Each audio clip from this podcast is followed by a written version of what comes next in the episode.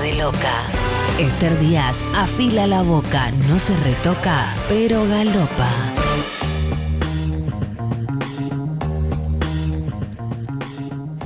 Sí, estamos en el aire, en el aire de Pasamos Todes y hoy es un programa sobre la ternura en este Ah. primer día del mes de octubre que nos va a deparar muchas sorpresas, amiguites. De hecho, esta noche tenemos un espectáculo imperdible. Se trata del primer debate presidencial.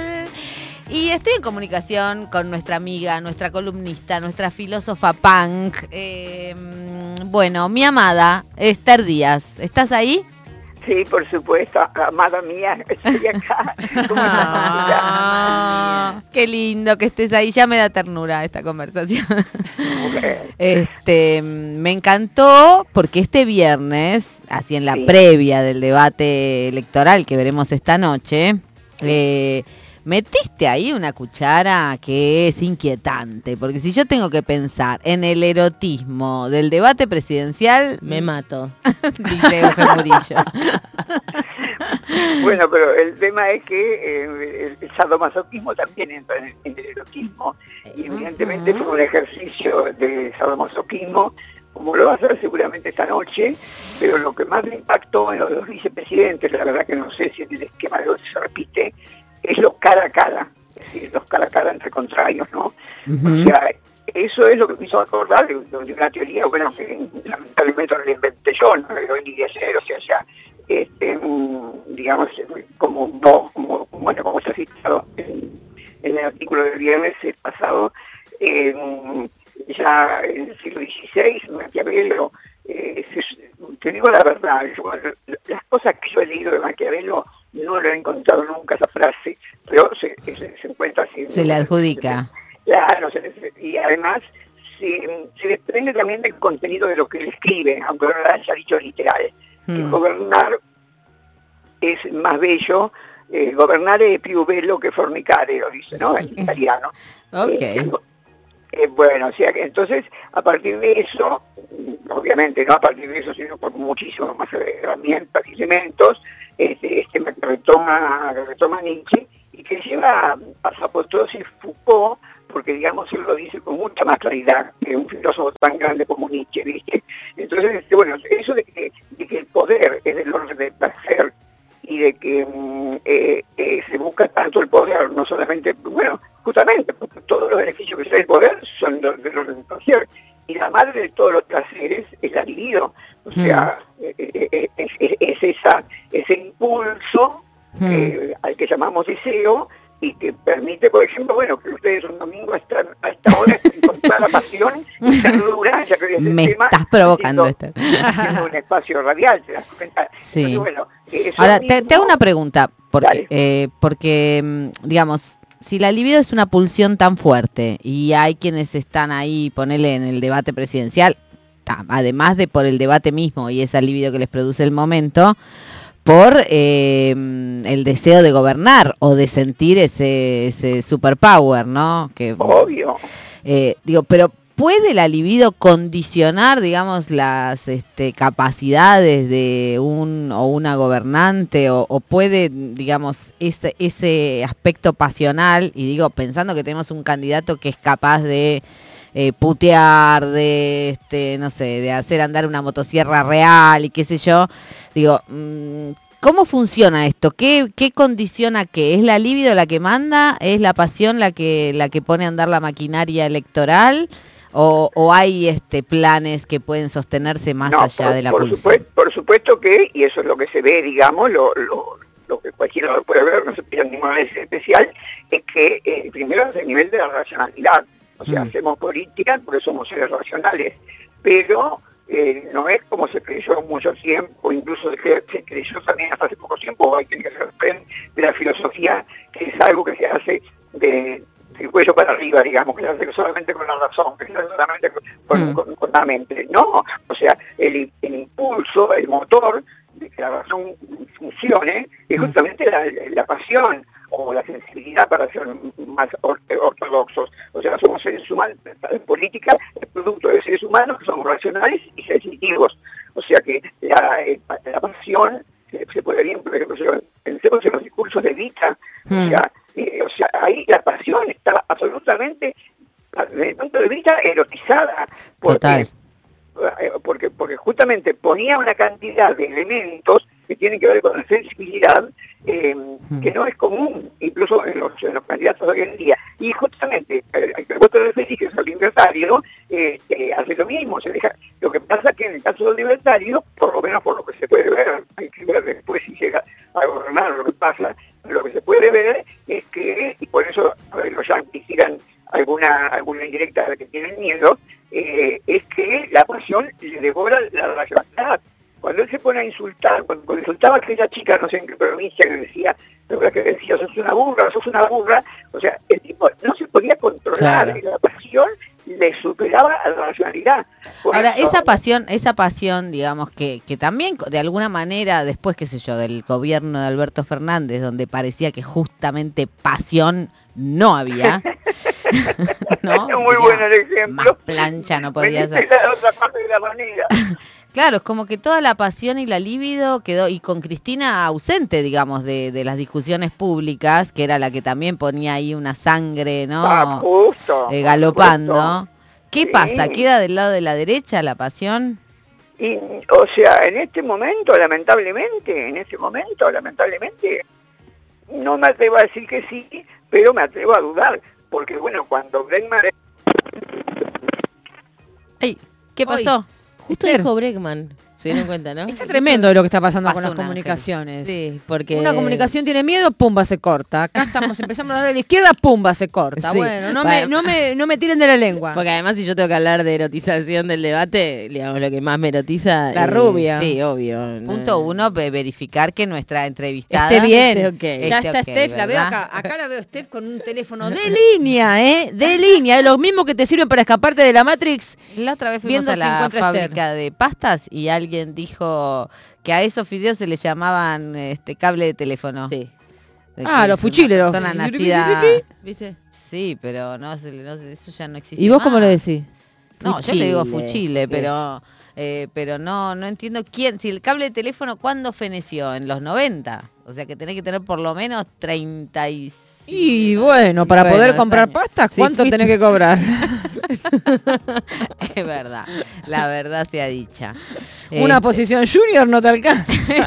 No, ni a palo. De ninguna bueno ahora hay emprendedores mucho más jóvenes qué sé yo que no tienen ternura pero que tienen mucho ímpetu No. de trabajar ustedes vieron a Ramiro Marra últimamente Lo vi en el debate. Lo viste Después, en el debate. Yo lo vi eh, en un video de TikTok que Uh. me sorprendió porque decía cosas que yo pensé que estaban en contra del ideario libertario. ¿Cuál? Porque si vos sos libertario, querés la libertad, ¿no es cierto? Para hacer lo que querés. Y él decía, no se independicen de sus padres. Háganles pagar, los trajeron al mundo, bueno, que paguen que los trajeron al mundo. Este, y bueno, Ah, pero eso porque le habla a él a su electorado concretamente.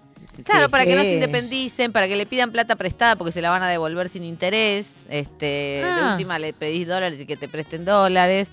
Eh, en fin. Es la libertad de estar en su cuarto y que le cocinen. Tomando y decirle, mamá, tráeme un vaso de Coca-Cola. ahorrar, o sea, en vez propone como ahorro, así como dice la ESI, es para este Adoctrinar y crear homosexuales mejor mirar comunistas. porno.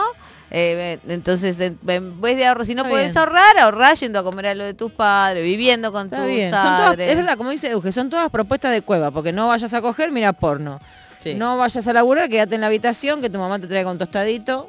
Sí. No aprendas a lavar la ropa, que tu mamá te lave los calzones. Eh, bueno, en fin. Ah. Bueno, no sé, eh, la hemos perdido a Esther, la vamos a recuperar en A breve, eh, si no la recuperamos al aire. No va a poder ser. El recuperaremos- gesto, el gesto es negativo de Steph. No Esperamos que.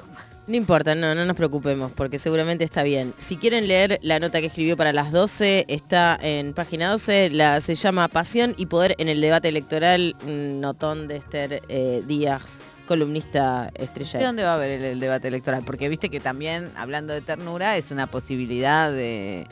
Este, de encuentro. de juntarse, con tomarse unas birritas más, una es un show. Es un show. También las personas que lo organizan saben que en definitiva, en definitiva, el debate ¿Es, es entretenimiento o qué es lo que es? No, es rating a pleno. De hecho, las... las Pero puede cambiar un voto por el debate de hoy a mí. No, absolutamente no, no. Sí, podría, un voto, ¿eh? Sí. un voto Bueno, un seguro voto que sí, porque algún, que lo dijo alguien ahí va a decir algo que va a Que va. afectar a alguien que va a cambiar su voto. Para mí yo tengo ¿eh? muchas esperanzas de que Milei haga agua o que se le vuele la chapa. Lo que pasa es que parece que ahora la violencia ya antes viste que a cualquier conductor de televisión decían este me gritó fuerte y había que cancelarlo. Ahora este chabón puede hacer lo que Ay, quiere. no, ahora es, Nadie eh, habla más de feminismo ni Sí, de sí. nada. No, total. Y además hay algo de esto de que la- los canales de televisión lo vienen tras- lo transmiten tipo siete horas antes como si fuese el día de la votación, digamos. Hay algo que se genera alrededor que es como los programas de la tarde. Hay una Ah, espectacularización. de- necesitamos que alguien, este, no sé, meta cucharas. ¿Qué- ¿A qué te referís con eso? Meta cucharas quiero decir que meta alguna información Hola. este, picante. Hola. ¿Cómo Ay, qué está? cosa, cosa rara pasó. Se enojaron, me parece, los políticos porque estamos hablando de ellos. Seguro. Ay, por favor, por favor. Encima que estamos, le estamos atribuyendo cosas que no están tan mal como por ejemplo la pasión, o sea.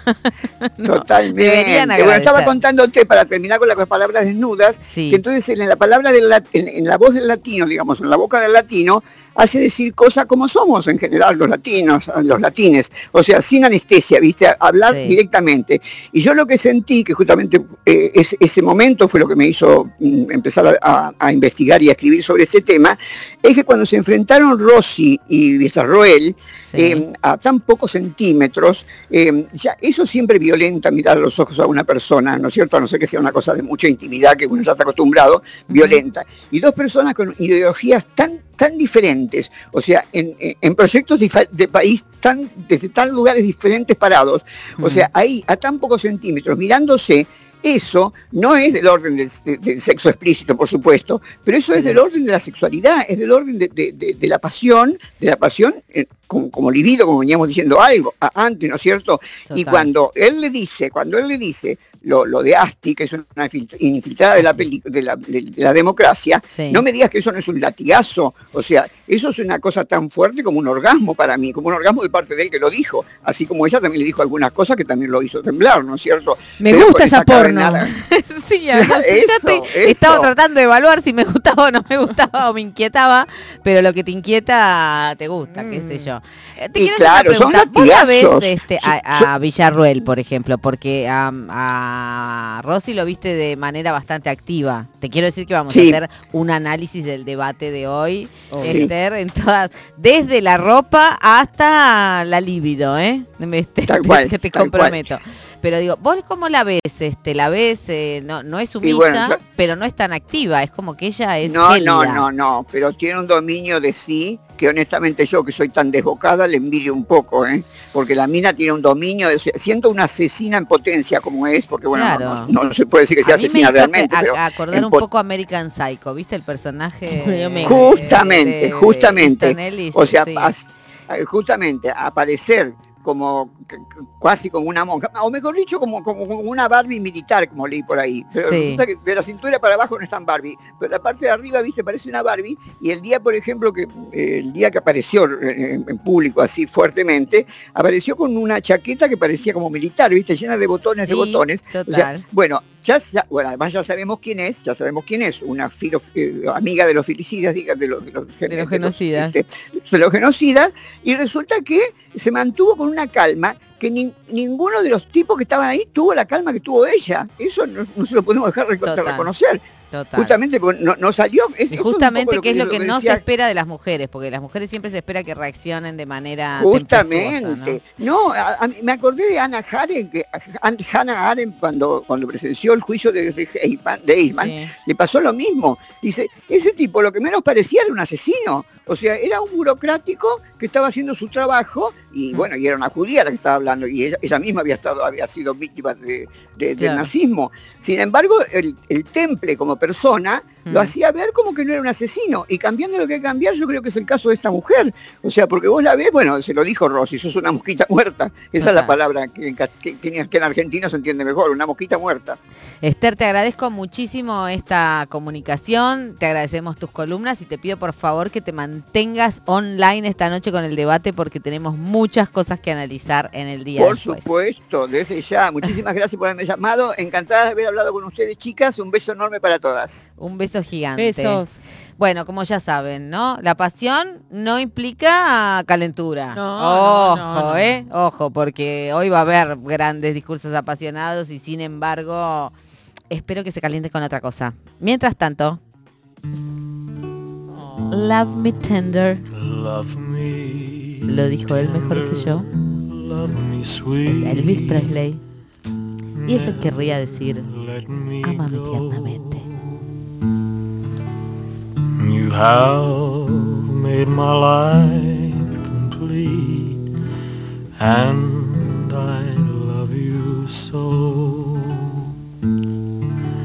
Love me tender, love me true, all my dreams fulfill.